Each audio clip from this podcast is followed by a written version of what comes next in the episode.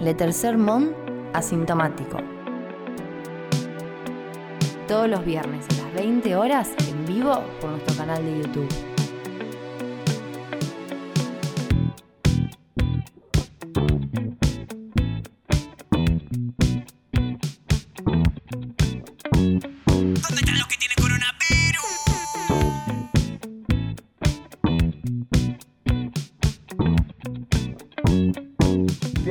Bienvenidos, bienvenidas, bienvenides al programa número 10 del E Tercer Mundo Asintomático. ¿Cómo les va? Mi nombre es Manuel Mendizábal, me acompañan Tristán Basile, Patti Mayoní, Santiago Abel, Hola.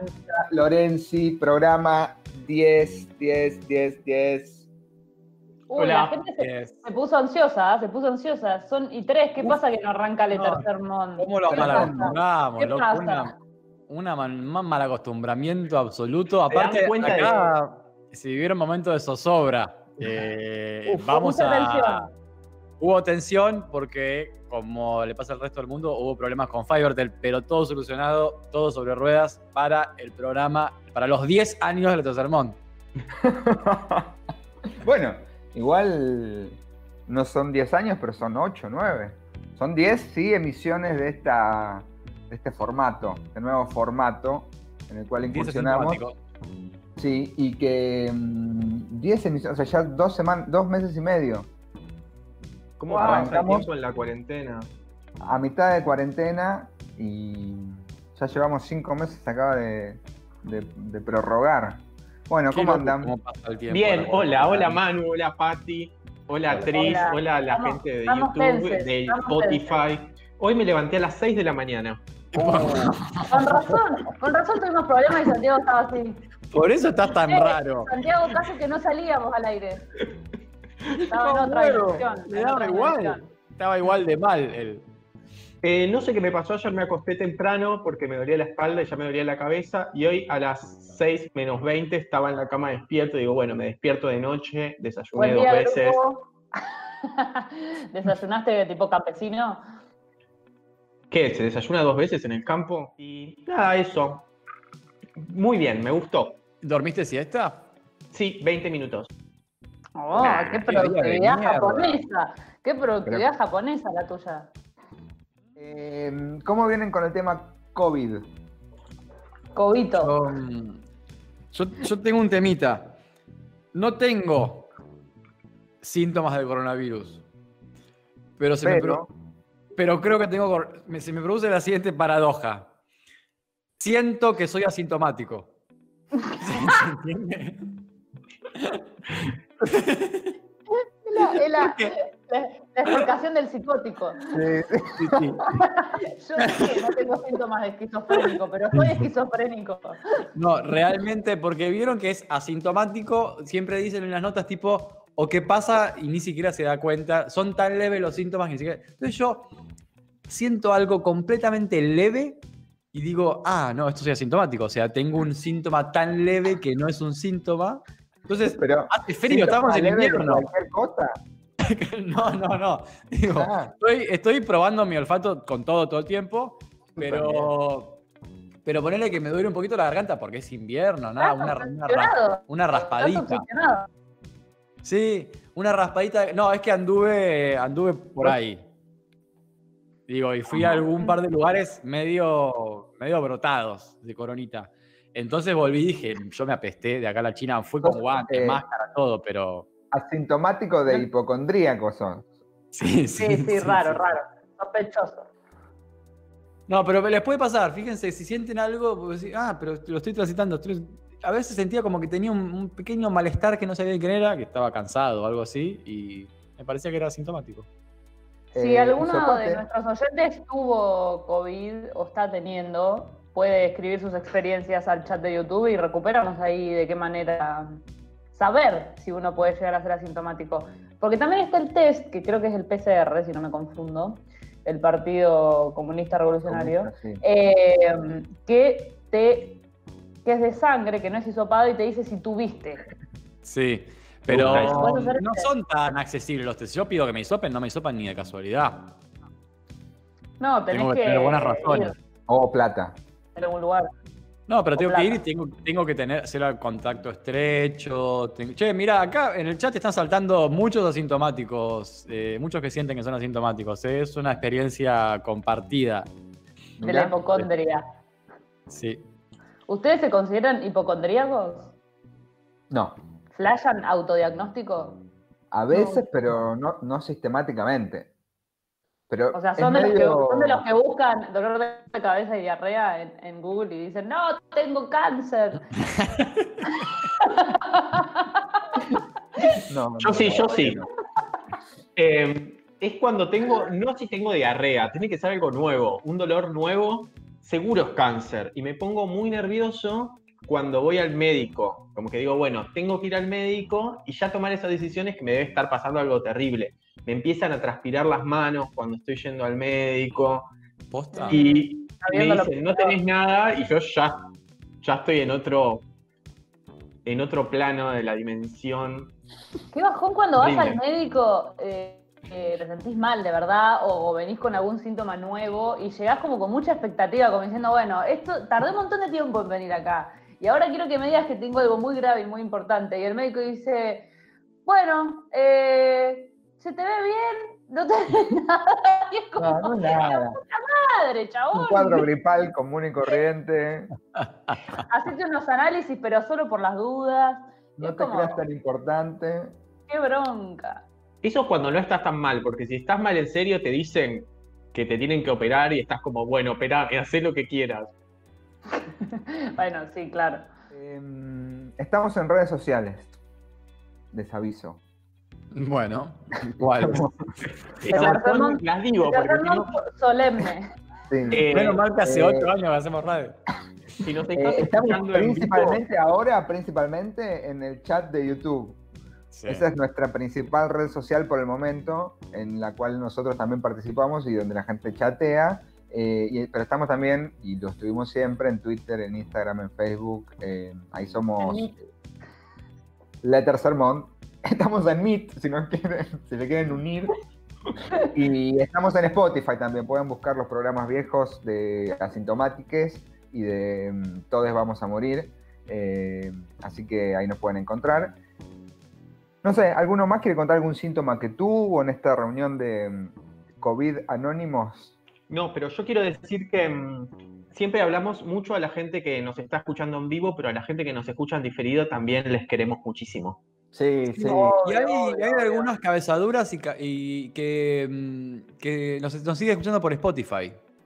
Está bien. A pesar de que bien. la mitad de las cosas pierden sentido, lo hacen No, y no. después te mandan y te mandan un mensaje, no tiene sentido todo lo que hicieron y después van y escuchan el siguiente programa también en Spotify. Es mentira. Yo lo escuché en Spotify y me parece que tiene sentido. Inclusive en la radio, cuando no había imagen, hablábamos de las cosas que pasaban. Digamos, Sí, nosotros- tampoco. O sea, el programa en realidad no es que no se entiende porque la gente no lo está viendo. No, no se entiende porque tiene- no No se entiende en general, digamos, por su propia naturaleza. Eh, sin embargo, hay mucha gente que decide seguir eh, sintonizándolo. No, pero el meme en No, vivo no en pasa. Spotify es como ver un eclipse por la radio. ¿no? O sea, no, Sí, Qué éxito. Qué éxito que tuvo el meme, en- el meme en vivo, ¿eh? Sí, la verdad que sí. Hablemos un poco muy de bien, eso. Hablemos un estuvo poco de eso. Tuvo, reper- tuvo repercusiones, gente intensa, discutiendo algunas, algunas premisas del juego. Qué Eh, intensidades, ¿eh? Vi, vi gente que también le discutió a Trivi eh, en, en Facebook. Eh, bueno, despertó emociones. Y yo no quiero decir que fuimos un, que salió de acá, pero al- a, los pocos días en, en el diario, el gran diario argentino, salió una nota en donde hablaba del capitán del espacio como, no me acuerdo si un alfajor de los pobres o, o una cosa así. Sí, un alfajor de los pobres, decía. No sé si tuvimos algo que ver nosotros. Tranqui el diario Clarín, ¿no? Sí, lo están titulando bueno. muy tranquilo, por suerte. Che, em, bueno, vamos a la primera sección, ¿les parece, de este programa? Sí. Sí. Aparte, sí, sí, pa- para, pasemos de sección, para. Vamos a la primera noticia, si les parece, de COVID y confusión. Atención porque hay mucho testimonio acá, ¿eh? Hay mucho testimonio y, y bastante, bastante fuertón. Es, demasiado placentero, se titula esta noticia, crecen los pedidos de argentinos para vivir en Uruguay. Ya se fue un grupo de gente, ¿o no? ¿No se fueron como exilio. 25.000 personas ya? se fue un grupo importante de gente y tenemos, eh, se- tenemos sus testimonios sobre cómo la están pasando en este momento en el vecino país eh, del Uruguay. Pleno agosto. Ah, eh, Me encanta, me encanta porque ninguna novela jamás o cuento jamás empezaría así. No. Pleno agosto y un empresario argentino está pescando en la playa. ¿Por qué un empresario argentino? Bueno. Tres amigas argentinas conversan sobre asuntos porteños en el calor del living que tienen a 10 metros del mar. Chicos, es marea alta y el agua llegó al living. 10 metros. Bueno, un matrimonio cuyos dos hijos argentinos están en clase presencial hacen ejercicio por la rambla del puerto. Y otro empresario del sector inmobiliario envía un mensaje de texto para advertir al periodista que lo llama que no puede atender porque está en un torneo de golf. No, no, no. Che, ¿cómo cuando clase se- presencial? ¿Hay escuela en Uruguay? Sí. ¿Posta? no. ¿No? No, no tengo ni Ah. idea. Si hay un vacío de sentido, debe ser clase. ¿Está mal, ¿Presencial seguro? incluye virtual? No, No, sé, no sé. Me suena, Lo contrario, ¿no? extraño. No, para mí tienen los pibes allá en Uruguay Y estos de- ricos de la por ahí escuela de tienen. Argentina. Eh, bueno, seguimos con esta nota que está sacada, ya pueden adivinar, del diario La Nación. Y cuando se le preguntan cómo se sienten, las respuestas reflejan satisfacción por la decisión de mudar su centro de interés del alboroto porteño a lo que asumen como un verdadero paraíso. Estoy feliz. Acabo de terminar mi casa frente al mar. Falta hacer el cerco, dice Gustavo Benavides a La Nación, que se instaló en Chihuahua, que yo entiendo que esto sería México, pero parece que hay un Chihuahua también en Brasil, en Uruguay. Y desde ahí, Les gusta, les gusta poner nombres raros a los uruguayos. Canelones, Chihuahua, como no, no 33, convencional. No convencional. Positos. Positos. Bueno, Positos. eh, Gonzalo Benavides, eh, que se instaló en Chihuahua, y desde ahí dirige fábricas de alimentación animal en Brasil. Tranquilo, laburo. El nuevo embajador uruguayo en Argentina, Carlos Granjas chinas. Sí. Los chinos. Eh, el embajador eh, uruguayo en Argentina dijo que hay más de 900 pedidos de residencia legal para tramitar, pero están demorados por el coronavirus. Dijo que la cantidad de consultas y de trámites generados por el sistema electrónico muestran un incremento significativo a los años anteriores. Vieron que también se mudó el señor González Oro. Sí. Sí. Dijo que con lágrimas en los ojos, dijo que no aguantaba más, parece, en el aeropuerto. Y decidió mudarse a Uruguay. Yo, ahora hablamos un poco, seguimos porque hay más testimonios, pero si, hay, si, si ha habido modas pe- pelotudas en el mundo, posiblemente ninguna tan pelotuda como mudarse a Uruguay. Igual qué hermoso. Uruguay es lindo. Uruguay, mudarse a Uruguay no está mal. Lo que está mal es emigrar a Uruguay. Por. Es, es la gente trabajadora que ha juntado pesito sobre pesito, lo ha cambiado a dólares y se ha hecho su casita humildemente en Punta del Este, porque no es migrar a Uruguay, es ir a Punta del Este, que es como la sede argentina, argenta, concheta, dentro de Uruguay. Pero además, lo peor es que lo, es, es un exilio. Es, eh, Es, para, es una huida, es para escapar de lo que sucede en la, en la Argentina. Y Acá además tenemos hay detalles una, hay, una para- hay una paradoja muy compleja que sea con el caso uruguayo, que es que mientras argentinos quieren irse a Uruguay en masa o algo así, porque también es medio difuso y comparto un poco lo que dice Santi, de que es medio chamullo, como van en verano cuando está todo bien y después se vuelven acá porque es un embole Uruguay. Eh, y también lo que pasa es que Uruguay, el otro día lo escuchaba en la radio y me llamó mucho la atención, es el país de América Latina con más eh, exiliados, o sea, con más uruguayos viviendo en el mundo de todo el continente. es verdad. Sí. No tiene, no tiene, eh, No tiene tasa- trabajo Uruguay. No tiene No- no perspectivas. no tiene tasa de crecimiento demográfico Mm. de toda la gente que se va. O sea, todos los uruguayos se van y después te venden que no, en realidad un montón de argentinos se quieren ir y en realidad van un tiempo y después vuelven porque nada, Sí, tiene sí. sus limitaciones. Es lo que puede ser, tampoco hay que bardear a Uruguay, hay que bardear a los argentinos ricos que se van a Uruguay. Pero sigamos Y acá. que, venden, y que venden esa idea de tranquilidad como si fuese, Sí, o sea, como si acá no tranquilidad en otros lugares que no sean capital. Sí, no tiene sentido. En Uruguay la pandemia se vive con mayor flexibilidad. Eh, no hubo cuarentena obligatoria, dice la Nación, ¿eh? y en plan sanitario dio un resultado satisfactorio. Bueno, ponele. Hay 200 personas con COVID. ¿Se acuerdan de Carmela? ¡Qué Sí. grande! Sí. Hay 200 contagiados con COVID, que deben ser los 200 que co- contagió Carmela en el, en el casamiento. La Sin confinamiento.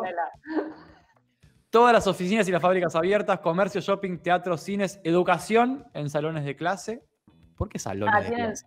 tienen Se dice entonces, aulas, la nación. Tienen clases tienen educación presencial.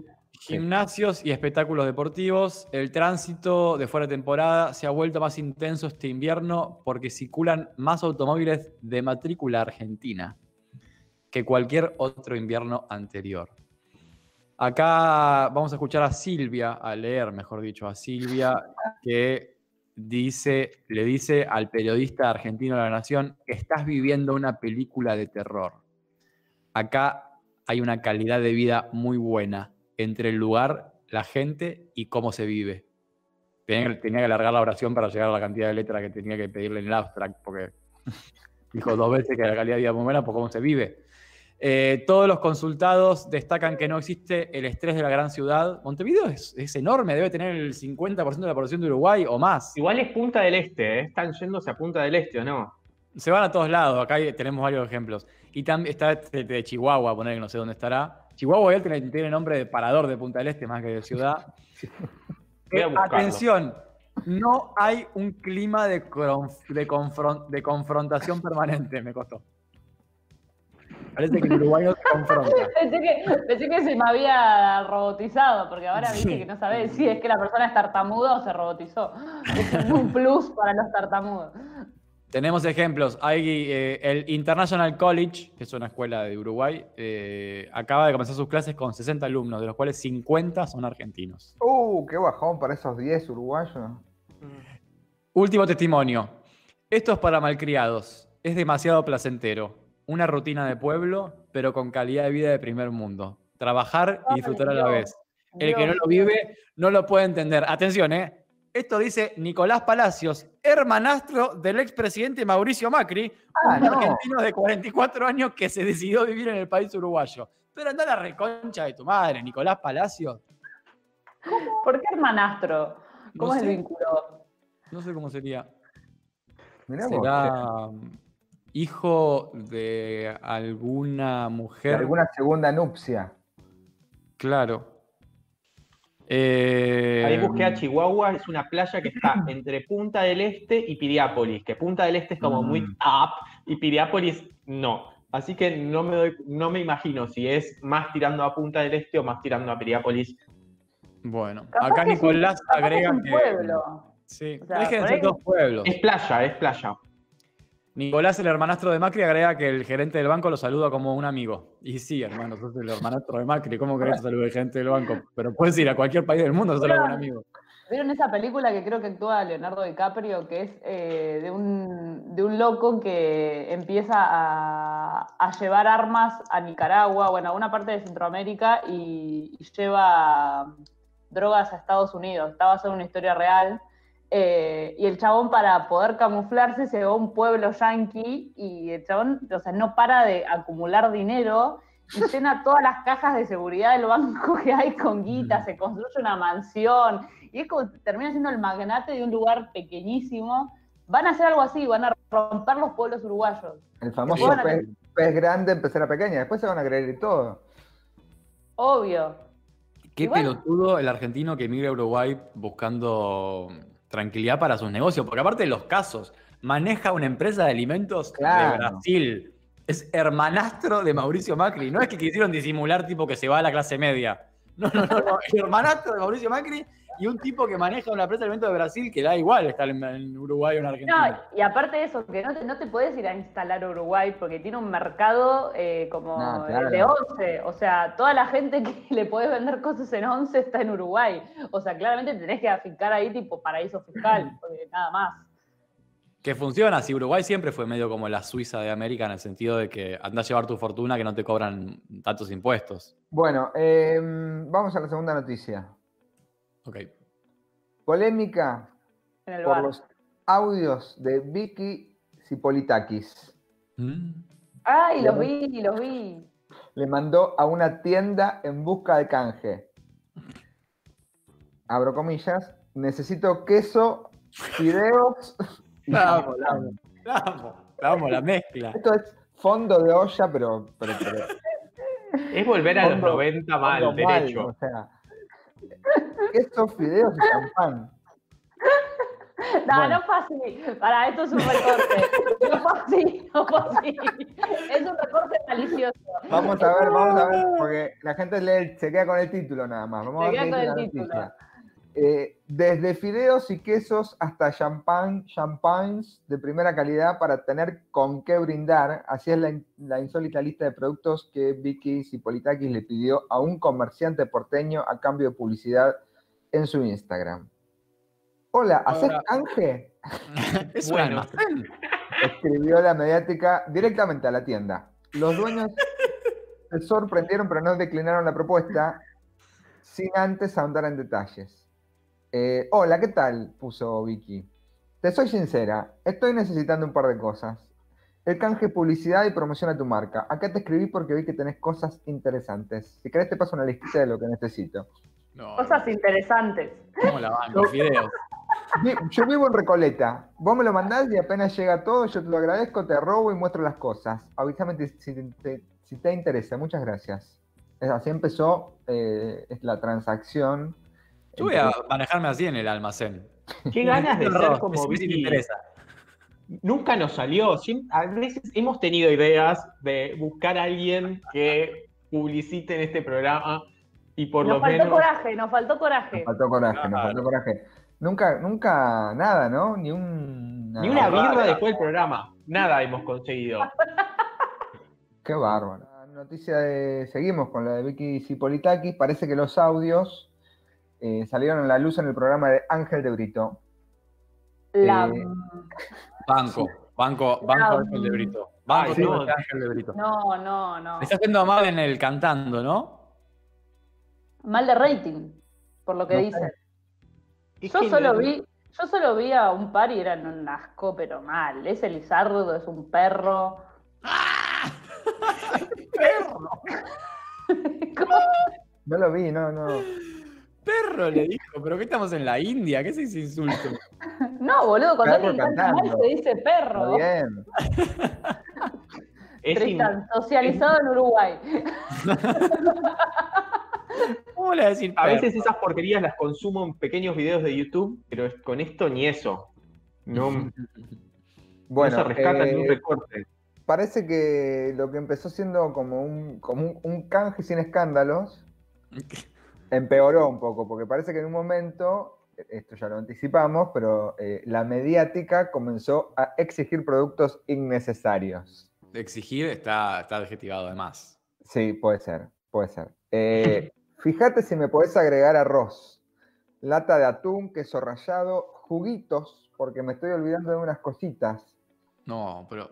Che, Pero, pero. y de ahí saltó a, vi que tenés champán riquísimo. Me encantaría tener para un brindis. Va por todo, engolosinó. ella va por todo. Es Vicky Zipolitakis.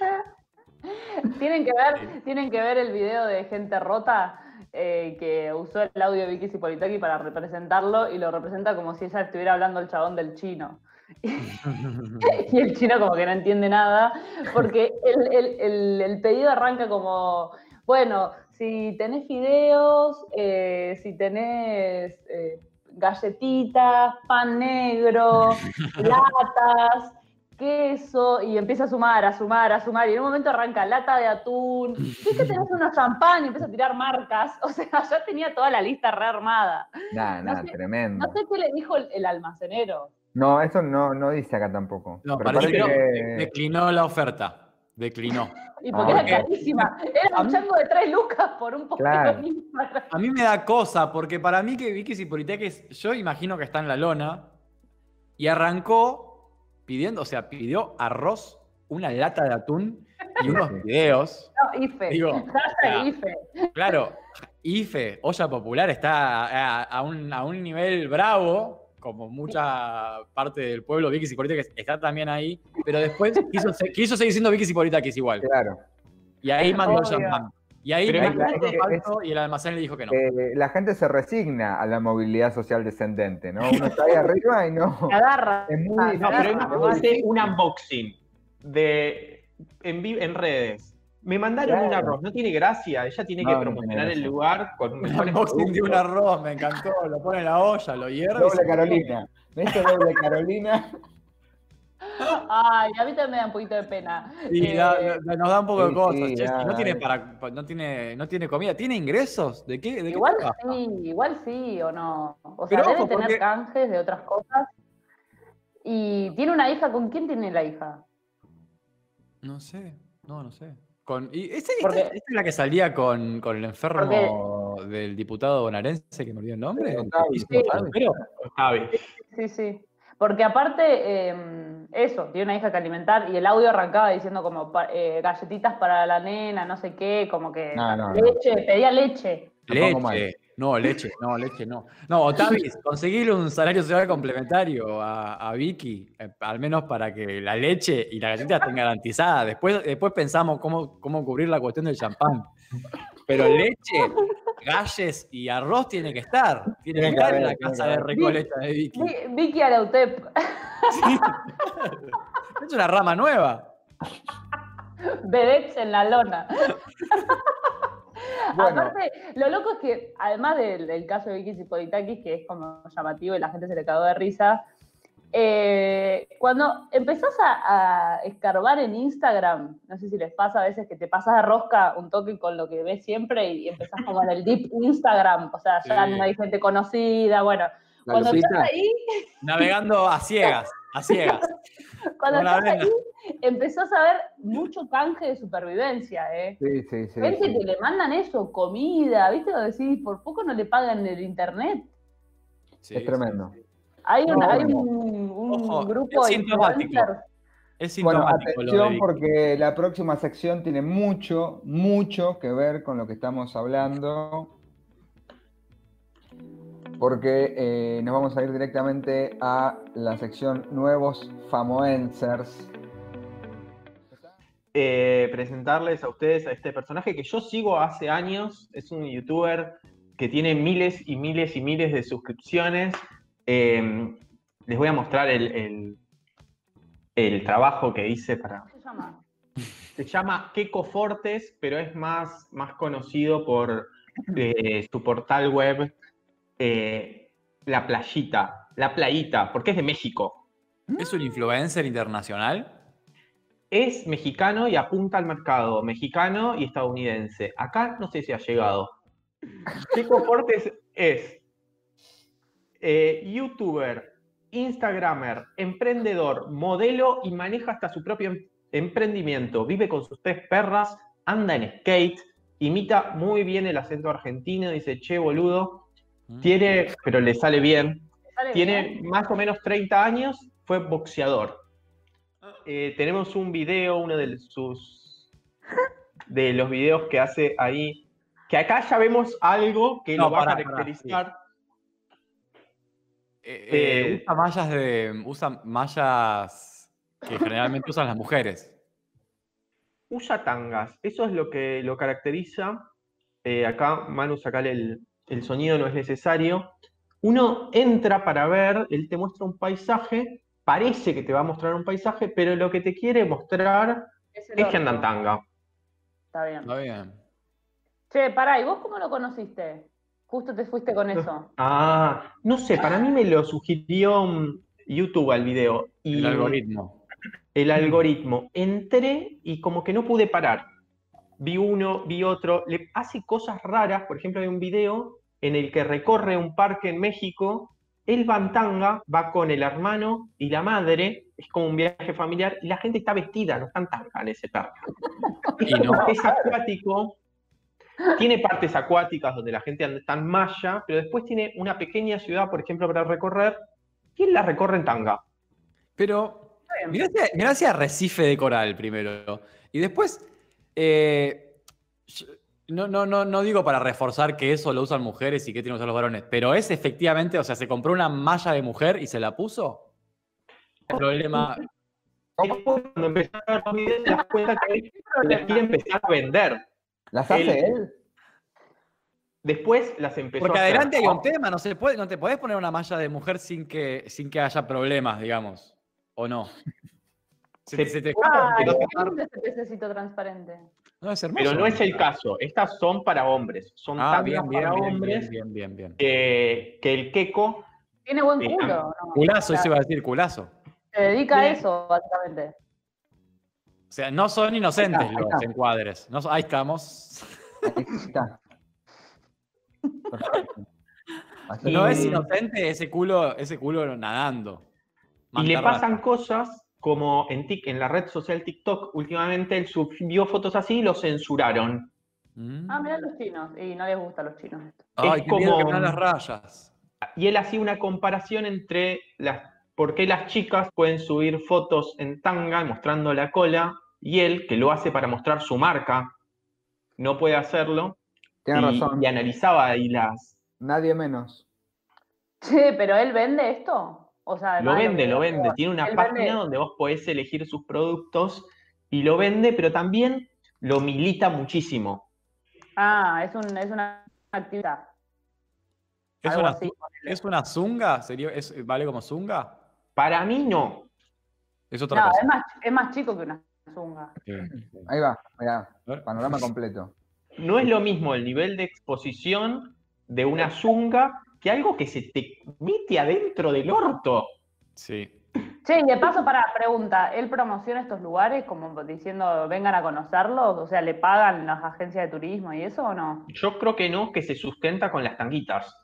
Mirá, ¿Lo consideramos un fachero? A, a- eh, ¿Es lindo? No le, vi la, no le vi la cara, che. Mazo, ¿no? Está como medio. Pasemos, pasemos al siguiente, así vamos cinco, viendo más cinco fotos. puntos. Esperame, ¿eh?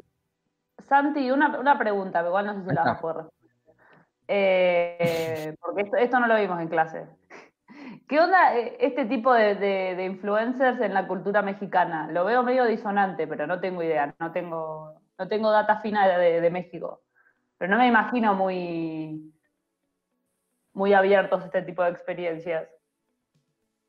Él cuenta que también no la pasa, pero que se anima y después no pasa Porque, por nada. ejemplo, en, en Brasil están todos en orto, o sea, como que ya fue. De hecho, hay como bastante libertad en términos corporales, más allá de que son fachos en algunos otros aspectos.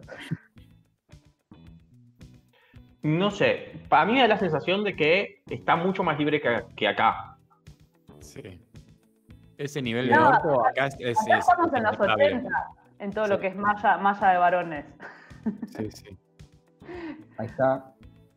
Si tu mente te pone límites, convierte a tu corazón en un rebelde. Y está él en una foto que lo favorece bastante. Sí, sí, Ah, metió sí. un par de hashtags nada más. Sí, Gym, músculo, exercise, cuerpo, body, sexy, skin. Pompas, Bulto, nalgas, bulto. anguita. Ahí está, mirá que cuento. Ahí ese es.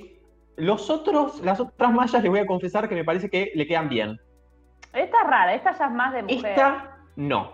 Ahí se No, pasó. esta no. Me parece que estas están mal, Es que eh, no me mal gustan. hasta para mujeres. O sea, e- ese, el triangulito así ya no va más hace un montón.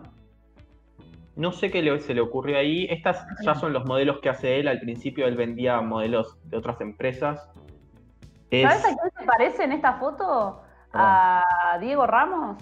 Sí, totalmente. Ah, Estoy tirando muy para arriba, ¿eh? pero en esta foto se parece a Diego Ramos. Sí, otro sí, argentino que triunfó en México. Sí. ¿Sí? No sabía que había triunfado en México. Creo que sí. Quizá porque.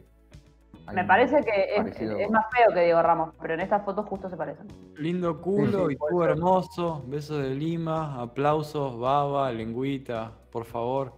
Nalgota. Nalgotas. Nalgotas, nalgotas. Mejor comentario, nalgotas. Bueno, hay algunos comentarios. Esto es de YouTube, me parece. son comentarios de YouTube. Le ponen lógico, ¿no? Muy bonito trasero. Muy lindo te queda tu tanga amarilla, se luce tu piel bronceada, tu culo en el agua se ve muy bien. Buah, pero muy literal, es como ni, ni siquiera en chiste. Lo, tu culo en Le el agua pasa que tiene, tiene mucho público gay y le dicen cualquier cosa. Eh, peor, gay? estamos, él no es gay, lo aclara constantemente, pero también aclara que no tiene ningún problema porque es su target, es a la gente a la que le vende. Ahí dice, en un comentario dice, en lo personal no creo para nada que seas homofóbico, o sea que debe ser acusado de homofóbico. Ah. ¿Es acu- ¿Está acusado de homofobia? Como ¿Qué sé fóbico. Un caballero se atreve a hacer todo lo que tú haces y de exhibirte así me indica que eres muy amplio criterio. Por otra parte, considero que no tienes por qué dar explicaciones constantes sobre tu sexualidad. Si tienes tal cual preferencia, solo es tuyo, ¿es verdad? Ah, qué sé yo. No tienes que. No se entiende bien el punto de este muchacho igual. No, Solo no. cuida de no ganarte a ti mismo. Ahí le dice. ahí le tiró una, le tiró un lance, le tiró una. A ver si Le si tiró te un- puede está- levantar. No, y en una está en el closet, o no, algo Claro. así. ¿Qué onda Sí. la gente que sigue otros usuarios de YouTube y se dedica a comentar? Hay como todo un trabajo ahí de seguimiento, ¿no? Claro. Hay una comunidad de youtubers. Basado en la ilusión de que lo lee. Pero supongo que lo lee igual. Sí, obvio que lo lee. Sí, ¿no? Sí, sí, obvio. A ¿Es ver, de tenés, tenés Igual no le alguna puso foto de like. lo que vende? Le puso De like la- al de Leandro López y al de JCMB, pero a- al de Jorge Luis Lomar no le puso like. Y No, porque no se entiende lo que dice y bardea. No, al final la última oración es. es- Uy, uy, uy. ¿Qué es Esto es Ah, lo que le esto mandan a él. es. Él hizo otro Instagram porque en su Instagram solo vende, solo sube fotos de los modelos que venden, pero estos son como anímate, anímate a usar tanga. Entonces, si vos le mandás tu foto, él la sube a acá a arroba playita boys. Y acá ya hay algo. Hay una gran fauna, podríamos decir. El, el que tiene que está al lado de una media res? ¿El que está en la playa? Yo también pensé que era una media red, pero es, es un cacho de, de árbol o de Lo acaba de madera. pescar. Se pecó una media res.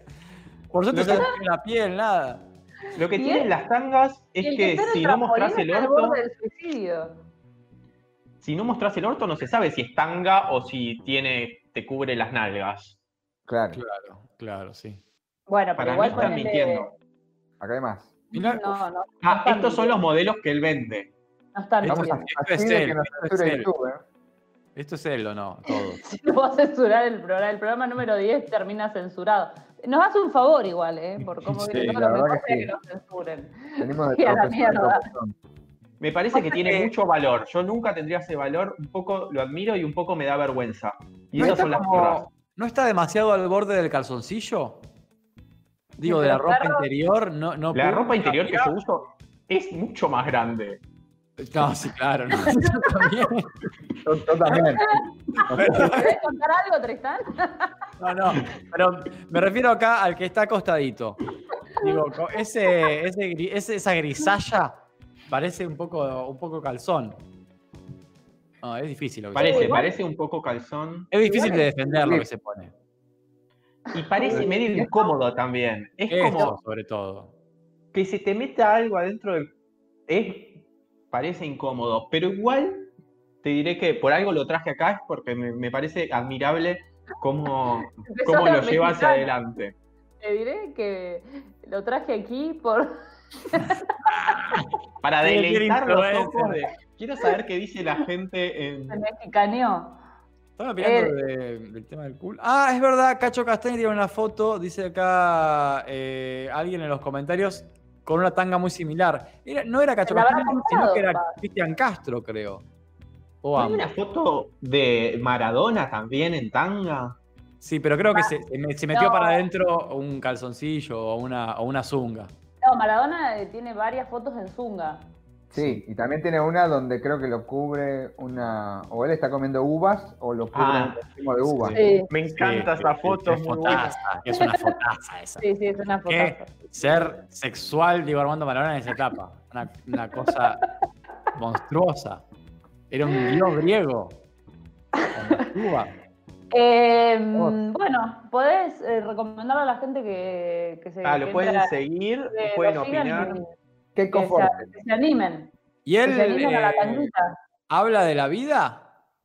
Sí, habla muchísimo de su vida. Por ejemplo, ahora se acaba de mudar solo porque vivía con un compañero que nunca salió en los videos y está ahí probando suerte en Mérida. Ajá. Y, es- Bueno, y te muestra cómo hace todo él. Tiene eh, la máquina de coser, eh, mira algunas series, está con las perras. Como que me parece que es un tipo muy solo. Ah, estas son de él, todas de él. Sí. ¿Siempre está en tanga? No, muestra, Generalmente, muestra esa faceta. sí. Pero cuando mira series, sí, tipo, serie culo tanga o serie. Miro- Sí, como que vive en el tropical. En un, se buscó un lugar donde haya mucho calor y pueda estar siempre en tanga, me parece. Está muy bien. Pero, bueno, bueno, pero es mexicano. eh, la Pati, verdad a las mujeres, ¿no les da vergüenza estar en culo en la playa? ¿Qué onda? Y un poco sí. Sí, sí. O sea, es un tema en la malla, no es algo simple. Hay todo una, un acostum- acostumbramiento cultural, pero no es como. Obviamente que te terminas acostumbrando, pero no sé. Ir de repente a un lugar donde no conoces a nadie y en una pileta, por ejemplo, situación pileta es, es incómoda Claro. si no conoces a la gente. No es, no es como, ah, todo bien. En un punto lo haces, o sea, como ya fue. Al principio te da un poquito de pudor y después, ah, chau, te olvidás. Pero sí, estás en orto. Es, es, Estás es- en orto.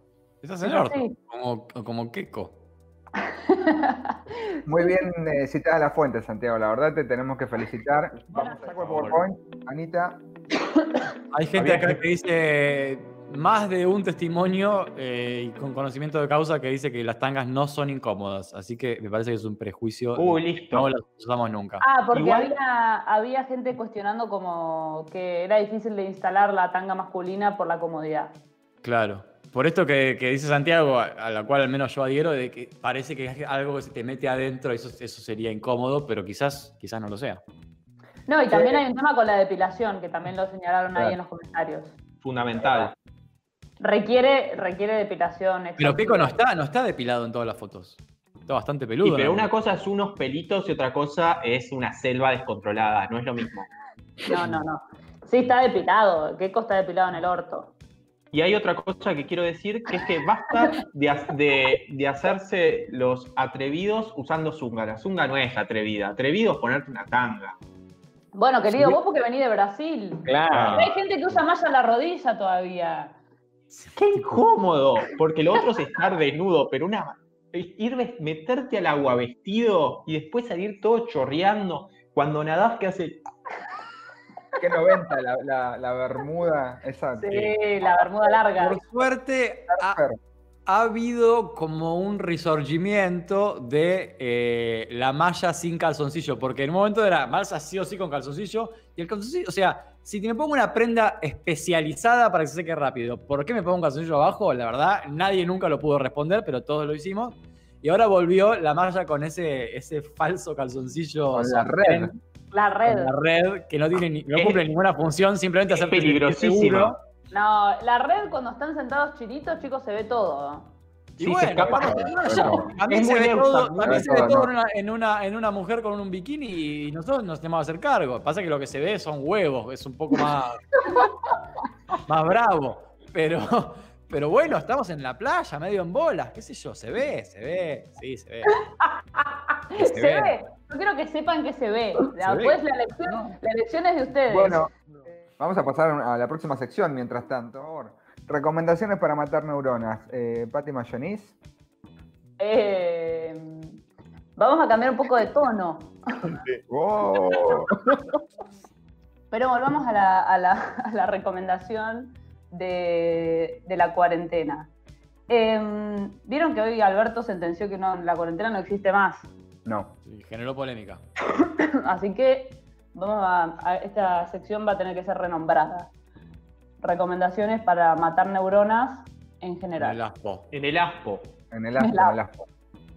Eh, hoy vamos a recomendar una serie que es nueva, salió del horno este año, creo que en abril de 2020, y es una serie de David Simon que se llama The Plot Against America. ¿La vieron? No. Sí. Tristan la vio, bueno, estamos no. mitad y mitad.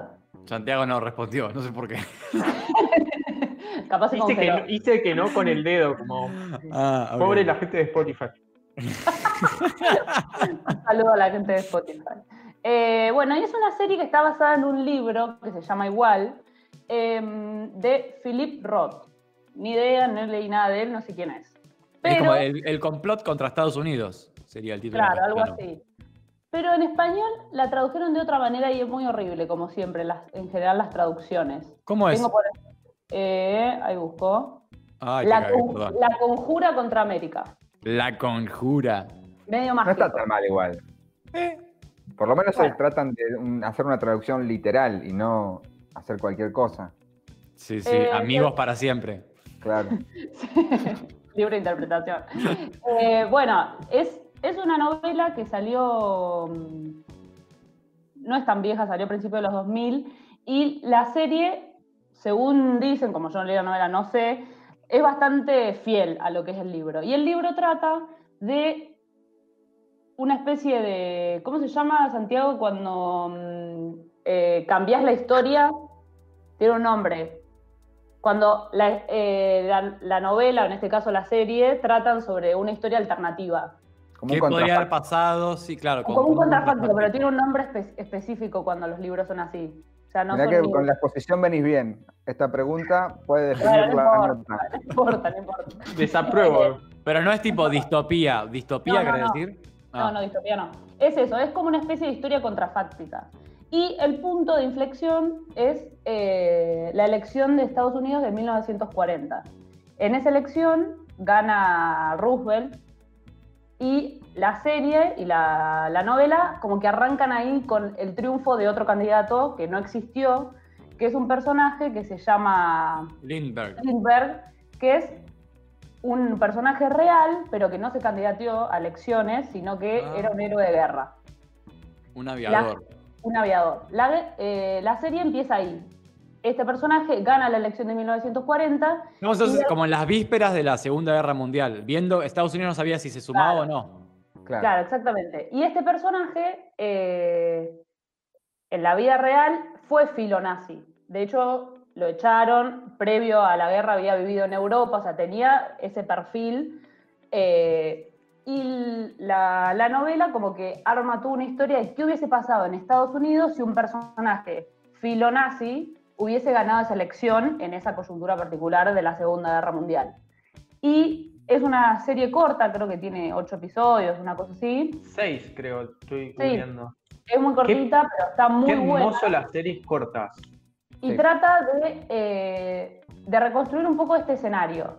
La, la historia se basa en, la- en una familia judía de clase trabajadora de las afueras de, de Nueva York, de New Jersey, y es una, mm, una familia donde son más bien progresistas y donde están en contra de este personaje que, está, que ganó las elecciones, porque además es un personaje que se presentó como con una posición distinta a la que después empieza a adquirir, más allá de que tenía algunos rasgos medio fachos, pero como que dice, bueno, Estados Unidos se tiene que mantener aislado, bla, bla, bla, y cuando gana las elecciones empieza a ser cada vez más facho, cada vez más facho.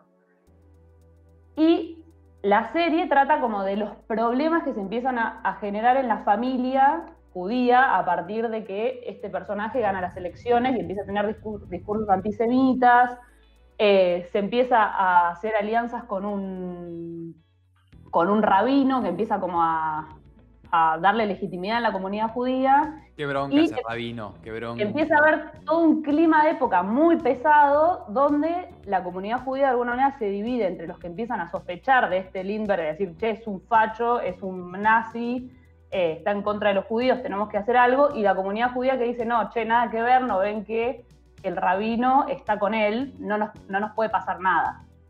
Mm. Entonces la serie va a reconstruir como toda la serie de, de colaboraciones que se dan con este personaje y cómo empieza a haber como grietas dentro de las familias y dentro de la, de la comunidad judía sobre todo. La serie está muy buena, supongo que el libro también, pero no lo leí. Y eh, eh, no sé, Tristán, si vos querés decir algo, si no paso al disparador de lo que fue eh, lo que fue esta semana con la serie y un debate entre el autor de la Sí. serie y Pablo Iglesias. La Es muy serie. parecida, perdón, eh, a Sí. mm, otra también distopía o, o historia alternativa que es muy, muy similar, porque también hay nazis y también hay norteamericanos, que es The Man in the High Castle, que es un, Claro. una novela cual. muy conocida de, ¿cómo se llama? Un escritor así de ciencia ficción muy, muy famoso también, eh, que es que, hubiese pasado si los nazis, como la premisa más clásica, si los nazis Claro. hubieran ganado la guerra, y es Estados Claro. Unidos invadida por japoneses en la costa oeste y por nazis en la costa este. Era Ucronía, al final se desató toda una competencia eh, que denota la pertenencia a humanidades y el querer ser del reino del intelecto de nuestros oyentes y oyentas. Gracias por competir, a ver quién sabía la palabra. Y Muy por bien, era Ucronía. Ucronía. Eh, no hay premio, pero no es Ucrania mal escrito tampoco. Así que, así que gracias, gracias por eso. Es un serión el que está recomendando Patti. Es, es de la escuela de las series de cuarentena. Hay, para mí hay dos tipos de series de cuarentena. La serie de cuarentena que te saca de la cuarentena y la serie de cuarentena que te mete adentro de la cuarentena. En el sentido de que te dice el mundo puede cambiar muy rápido y de repente sin que vos casi no te des cuenta, que es un poco también la premisa de nuestros podcasts del año pasado. Y es un poco eso, es como el proceso gradual, no tan, nunca tan rupturista, en el cual el mundo se transforma en una mierda. Y en este caso Estados Unidos se transforma en un país antisemita oficialmente. Incluso algunos protagonistas de esa discriminación se sienten parte de eso y son engañados. Es como, nada, son seis capítulos intensos. El 1 y el 2 decís, "Mm", el 3, 4, 5 y 6 te querés matar. Básicamente te querés matar. Yo la terminé rápido para sufrir menos. Por ejemplo. Porque estaba Eh, sufriendo bastante. Pero es, un no. se- es una serie muy buena como cualquier cosa que produzca David Simon aparte.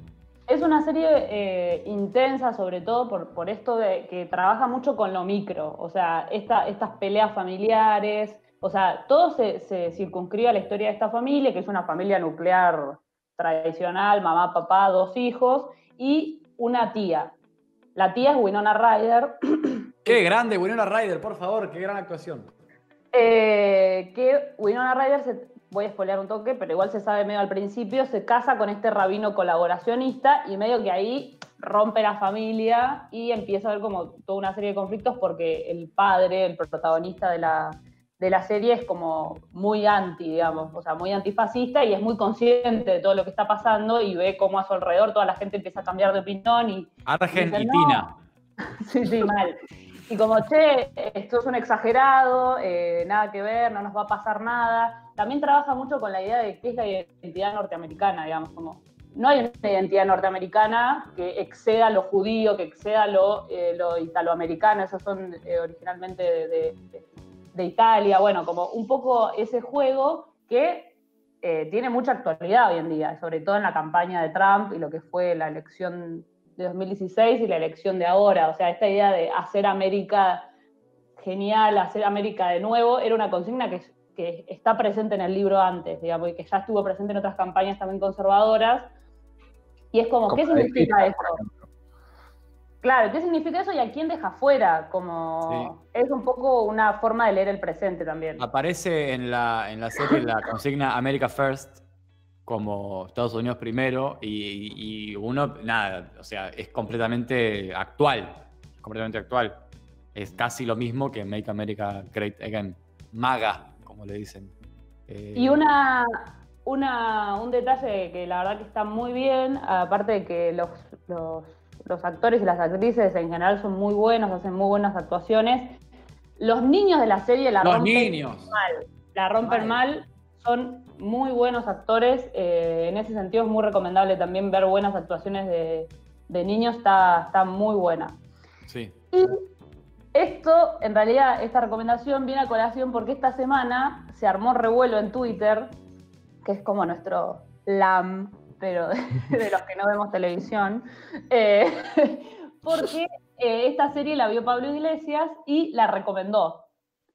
A ver cómo dice su, su, su tweet original, dice, vista la conjura contra América, y lo arroba David Simon, y Ed Burns, que es el otro guionista y creador de la serie, nunca decepcionan, pero el momento en el que ha aparecido la serie le da un significado especial.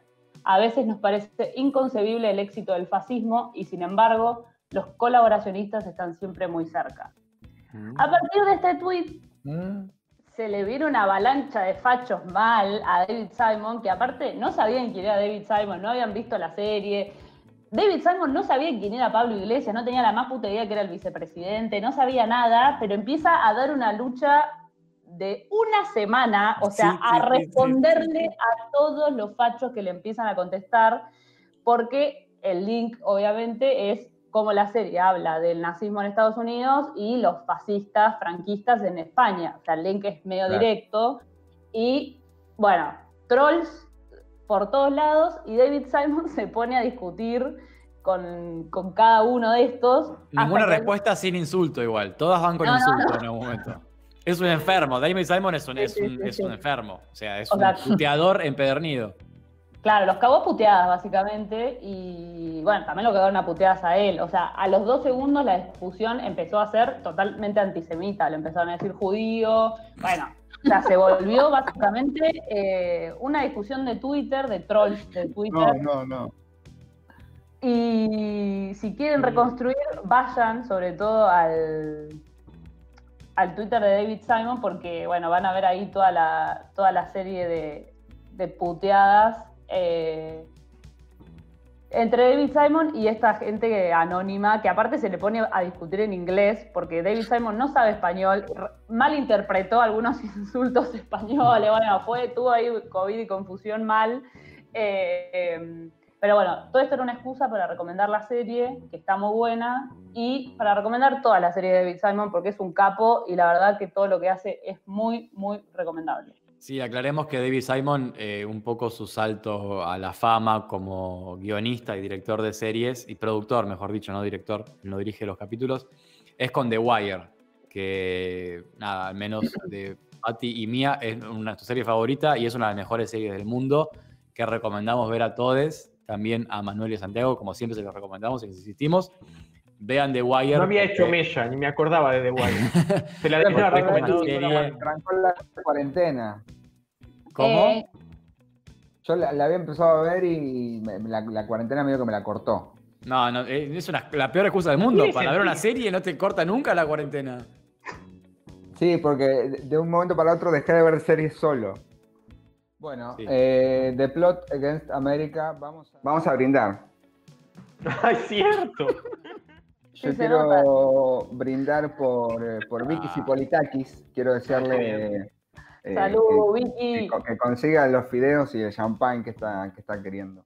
Yo voy a brindar, antes que Patty brinde por lo mismo que yo, por eh, David Simon y todas sus series Ah, robalo, para robalo, todos, de verdad. Yo voy a brindar. Y por odiar Por a la los- gente que está en Uruguay. Yo voy a brindar por los cumpleaños, porque hay gente que no está haciendo y acá, me acabo de dar cuenta que es muy divertido jugar, por ejemplo, al Pictionary en un cumpleaños. Así que voy a brindar por todos que se hayan animado y hayan hecho un cumpleaños para sus Ah, amigos. Yo voy a brindar por el Pictionary, es un juego que me gusta mucho.